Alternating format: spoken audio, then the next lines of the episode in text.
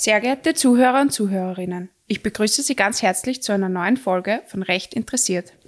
Herzlich willkommen auch von meiner Seite. In dieser Folge widmen wir uns der Ehescheidung im Familienunternehmen. Warum? Ich bin sehr stolz, mitteilen zu können, dass unsere langjährige Mitarbeiterin Stella Putz seit letzter Woche Master of Laws auf der Wirtschaftsuni ähm, Wien wurde. Bin ich ganz stolz und ähm, ihr Thema bei der Abschlussarbeit war, wie gesagt, die Ehescheidung bei Familienunternehmen und anlässlich dessen widmen wir uns generell der Frage beim Unternehmensschwerpunkt, wie schaut es konkret aus, wenn es hier zu einer Trennung kommt. Das Thema ist relativ brisant. Wir haben in Österreich derzeit eine Scheidungsquote, eine Scheidungsrate von circa 37 Prozent. Und davon sind einige Unternehmerfamilien betroffen. Es bedarf keiner weiteren Erörterung, dass es zu Divergenzen kommt oder kommen kann, wenn sich noch Ehepartner hier ähm, trennen oder scheiden lassen wollen, besonders was die Finanzen betrifft. Aber umso mehr ist ein Konfliktpotenzial vorhanden, wenn sich ähm, Ehepartner trennen, die gemeinsame Unternehmen betrieben oder besessen haben oder an einem gemeinsamen Unternehmen beteiligt sind. Ja, vielen Dank. Ähm, zu unserem, gleich zu unserem Thema. Es ist ja oft so, dass angeheiratete Personen Teil des Betriebs des Ehepartners werden, wenn auch oft nicht offiziell. Also die arbeiten im Unternehmen mit oder halten dem anderen Ehepartner den Rücken frei durch die alleinige Kindererziehung und die alleinige Haushaltsführung, damit der seine Karriere, also das Unternehmen, groß aufziehen kann. Eine Scheidung hat ja mehrere Aspekte. Das ist die eigentliche Trennung. Wir haben dann vielleicht Absage, Streitigkeiten und dergleichen. Uns interessiert aber hier heute vor allem, wie schaut's mit ähm, der Aufteilung des Vermögens bei der Ehepartner auf. Ähm, die Aufteilung ist in Paragraph 81 fortfolgende Ehegesetz geregelt. Wie schaut es damit grundsätzlich aus? Ja, also man muss dazu sagen, ähm, dass eine Möglichkeit, die auch am häufigsten genutzt wird, die einvernehmliche Scheidung ist. Die kann durch Verhandlungen der Ehepartner oder durch Mediation erreicht werden. Die kann in vielen, in manchen Fällen einfacher und schneller über die Bühne gehen als die streitige Scheidung. Das ist klar, ja. Und wie schaut es aus, wenn es dann streitig wird? Dann nimmt das Gericht die Aufteilung vor. Da wird dann die Gütertrennung, die während aufrechter Ehe besteht, aufgehoben und das eheliche Gebrauchsvermögen und die ehelichen Ersparnisse werden dann als eine Art Gesamtgut gesehen und werden aufgeteilt. Das ähm, passiert dann in den meisten Fällen durch wirklich eine gegenständliche Aufteilung. Also wenn mehrere Sparbücher vorhanden sind, wenn mehrere Autos vorhanden sind, dann macht das Gericht es so, dass ein Ehepartner das eine Sparbuch und der andere das andere Sparbuch ähm, bekommt. Also es soll eher nicht in Form von Ausgleichszahlungen passieren. Sichergestellt werden soll auf jeden Fall, dass keiner der Ehepartner leer ausgeht. Gut, ähm, fragen wir uns zuerst, was wird konkret aufgeteilt im Aufteilungsverfahren? Du hast die Gegenstände angesprochen, du hast das jährliche Gebrauchsvermögen und auch die jährlichen Ersparnisse angesprochen. Vielleicht können wir das hier noch etwas näher beleuchten? Ja, genau. Also einerseits wird das eheliche Gebrauchsvermögen aufgeteilt. Ähm, das, das ist zum Beispiel ähm, ja, der Hausrat, die Ehewohnung, Autos oder Tiere. Also alle beweglichen körperlichen Sachen, die während aufrechter ehelicher Lebensgemeinschaft von beiden Ehepartnern gebraucht wurden, also Gebrauchsvermögen. Ähm, dabei ist es nicht relevant, von wem die Sachen angeschafft wurden.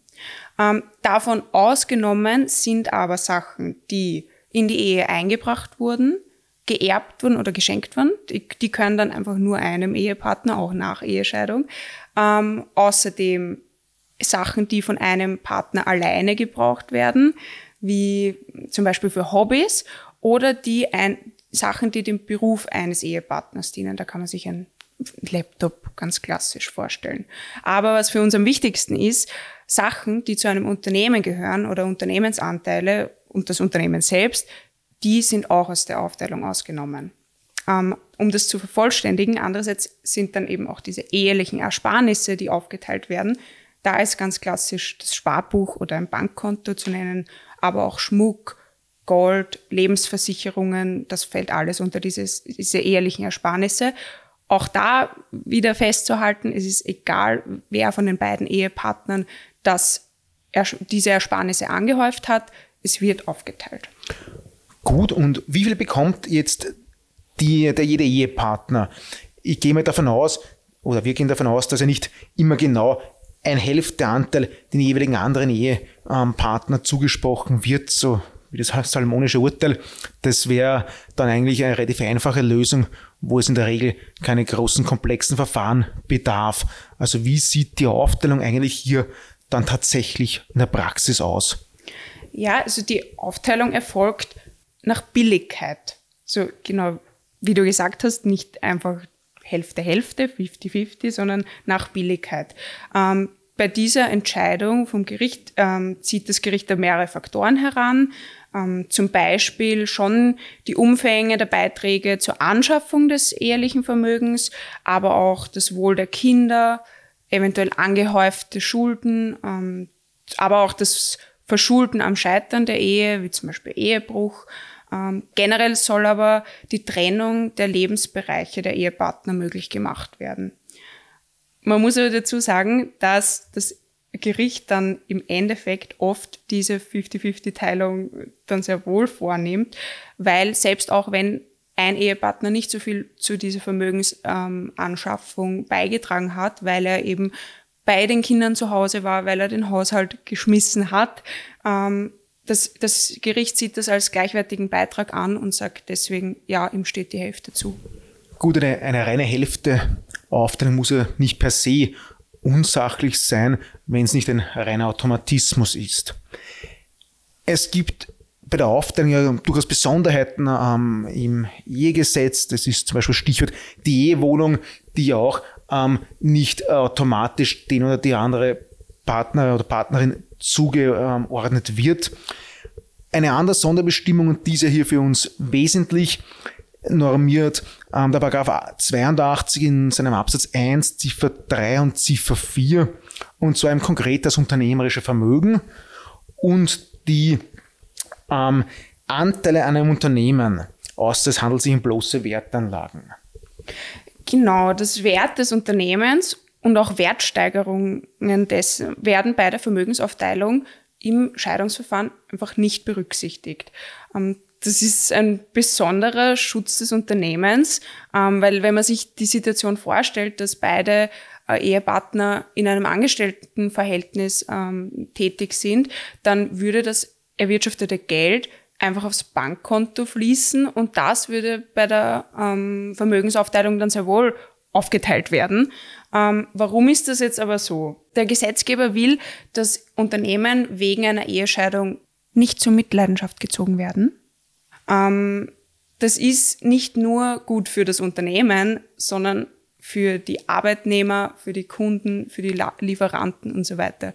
So, da geht es nicht vorrangig darum, dass der Unternehmer, der Ehepartner, der eine nicht darunter leidet, sondern einfach die ganze Wirtschaft. Genau, das Unternehmen als Einheit steht hier im Vordergrund, steht ähm, in der wirtschaftlichen Betrachtungsweise des Gesetzgebers im Fokus. Vielleicht noch kurz Statistik. In Österreich beschäftigen die Familienunternehmen rund 67 Prozent aller Erwerbstätigen. Das heißt, es ist auch ein Faktor am Arbeitsmarkt auf der Arbeitgeberseite.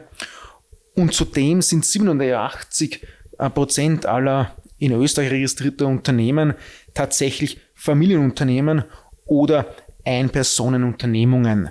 Das heißt, wir haben hier auch einen großen wirtschaftlichen Faktor, ähm, den es ähm, zu schützen gilt. Das hat der Gesetzgeber hier in diesem speziellen Aufteilungsverfahren berücksichtigt. Die zweite Ausnahme, die wir vorher kurz erwähnt haben, ist, dass bloße Wertanlagen dann von der anderen Ausnahme, also die Gegenausnahme, nicht erfasst sind. Warum? Die wirtschaftliche Tätigkeit des Ehepartners fehlt in dieser Form der Vermögensvermehrung. Also bloße Wertanlagen sind wiederum ausgenommen.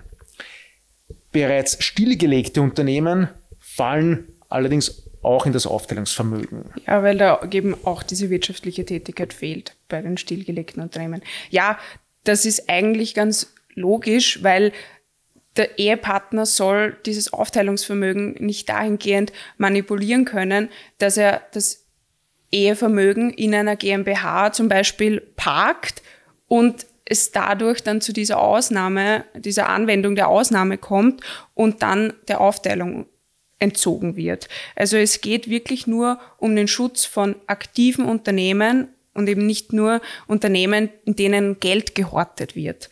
Ähm, zum Beispiel, wenn zum Beispiel eine GmbH dann Kunstgegenstände besitzt und die sind aber gar nicht im Kunsthandel tätig, dann könnte das Gericht diese Bilder oder Kunstgegenstände dann sehr wohl in das Aufteilungs Aufteilungsvermögen wieder hineinziehen.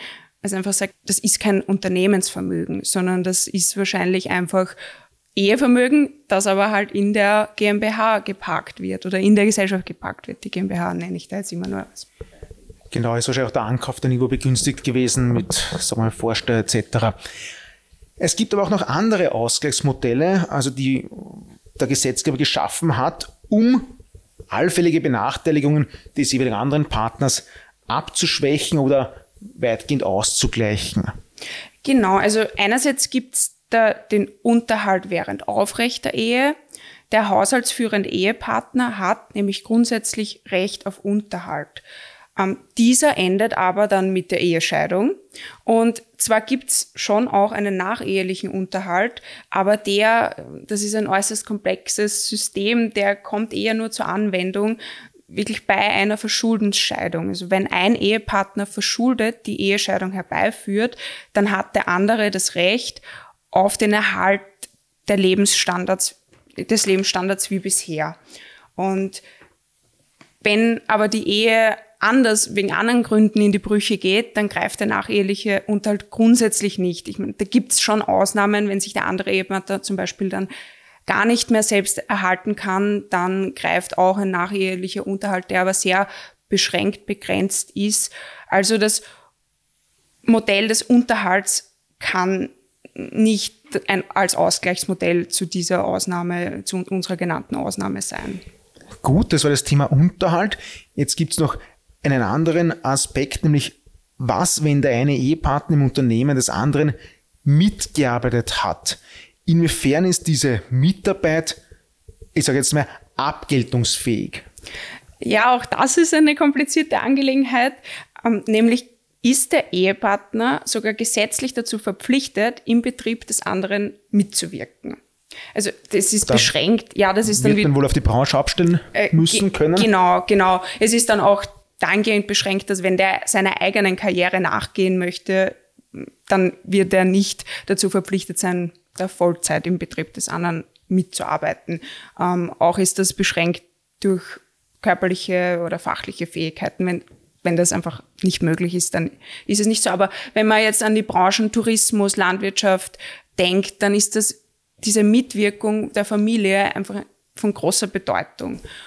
Das wird auch da in diesen beiden von dir genannten Branchen wahrscheinlich gar nicht mehr anders gehen in der Praxis. Gerade jetzt, wenn man bedenkt, dass es ähm, doch einen großen Bedarf an Arbeitskräften gibt. Genau, und diese Mitwirkungspflicht, die ergibt sich ja auch schon aus den allgemeinen ehelichen Pflichten, wonach sich die Ehepartner unterstützend und hilfeleistend zur Seite stehen sollen. Und der Ehepartner soll aber also dabei nicht ganz leer ausgehen. Deswegen gibt's diese Ausgleichszahlungsmöglichkeiten. Ähm, also der hat einen Abgeltungsanspruch für die erbrachten Leistungen, die aber beschränkt sind. Und zwar darin, ob das äh, Unternehmen erfolgreich ist. Also wenn das Unternehmen wirtschaftlich schlecht dasteht, kann der Ehepartner, der mitarbeitet, der Leistungen erbringt, keine Zahlungen fordern. Das heißt, das ist wirklich erfolgsabhängig, ob der, ob der was verlangen kann. Man muss aber eben dann immer, immer in sich in Erinnerung behalten, dass, wenn, der, wenn sie sich scheiden lassen, er trotzdem leer ausgeht. Oder leer ausgehen kann, nicht? Ja, ja. Und was ist speziell noch geregelt in der Verjährung? Die ist ja hier sechs Jahre statt den üblichen drei Jahren. Ja, genau. Also es, ist, es kann dann nicht sein, dass ein Ehepartner, der Jahre, Jahrzehnte im Unternehmen des anderen mitgearbeitet hat, dann bei, im, im Moment der Ehescheidung zum anderen Ehepartner kommt und sagt, okay, ich will jetzt für die letzten 25 Jahre ähm, abgegolten werden für meine Leistungen. Das ist beschränkt auf sechs Jahre. Aber immerhin auf sechs Jahre, nicht? Ja, das ist drei. auch einfach ein Schutz wieder für das Unternehmen, dass der dann nicht auf einmal eine riesengroße Zahlung leisten muss. Das war eigentlich diese, ich sage jetzt mal, reine Mitarbeit, aber es ist natürlich auch ein ganz klassisches Dienstverhältnis denkbar und auch durchaus ähm, in der Praxis gelebt. Wie schaut es da aus? Ja, das kann für den Ehepartner, der im Unternehmen mitwirkt, vorteilhafter sein, weil einfach dann auch ein arbeitsrechtlicher Schutz gegeben ist und Pensionsversicherungsbeiträge geleistet werden. Ähm, oft ist es da aber dann so, dass, das, dass der Ehepartner zu einem besonders geringen Entgelt an, angestellt wird, um diese Beitragspflichten irgendwie gering zu halten.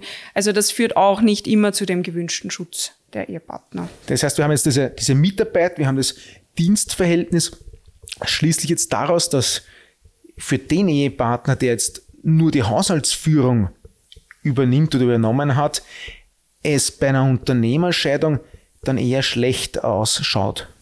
Ja, das kann eben sein und das könnte man verhindern, indem man zum Beispiel einen Ehepakt abschließt. Ähm, Im Sprachgebrauch auch Ehevertrag genannt. Und dieser Vertrag kann die gesetzliche Aufteilung, die wir eben gerade besprochen haben, abwählen. Also da kann man in Form eines Notariatsaktes beschließen, dass man die gesetzliche Aufteilung nicht möchte und eben in eine auf die Situation individuell zugeschnittene ähm, Vermögensaufteilung festlegen möchte. Das macht auf alle Fälle dann Sinn, wenn man im Vorfeld vielleicht gemeinsam ein Unternehmen plant oder wenn man weiß, man heiratet für die Unternehmerfamilie ein, wo man in irgendeiner Form mitwirken möchte und dergleichen. Generell ist es immer praktisch und zweckmäßig, im Vorfeld derartiges schriftlich im Idealfall zu regeln und festzuhalten. Stella, dann danke ich dir für diesen ersten Einblick in Trennungen, Auflösungen und Scheidungen bei Unternehmer, ähm, Ehepaare und wünsche dir alles Gute für die nächsten Monate in der Gerichtspraxis. Vielen Dank, auf Wiederhören und wir freuen uns, wenn Sie auch bei der nächsten Episode von Recht interessiert wieder reinhören.